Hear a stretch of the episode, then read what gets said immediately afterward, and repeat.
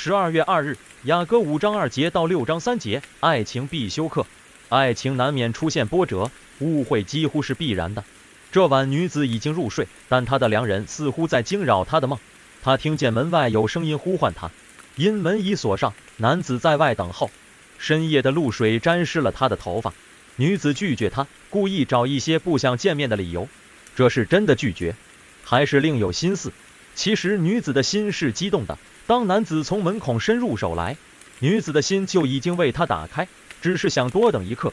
谁知道当他起来，男子已经走了，留下双手滴在门上的香膏。香膏很香，让女子难过，心情顿时沉了下去。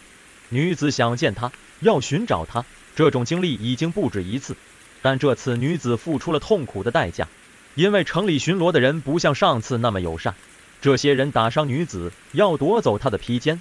在当时，披肩可以遮掩身份，许多淑女喜欢，但哪有淑女深夜在城里游荡呢？很明显，别人是把女子当成假正经的娼妓了。这时候，耶路撒冷的众女子突然出现，这首诗的思维就是这么跳跃，不能按平凡逻辑来理解。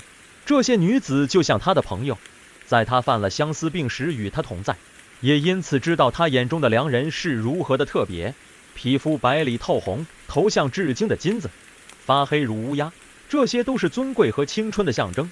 眼睛如同清洁的鸽子，两腮长满胡须，涂抹香膏，尽显男子气概。与他亲嘴，感觉犹如香膏般润甜。他的手、腰、腿粗壮有力，这都给了女子安全感。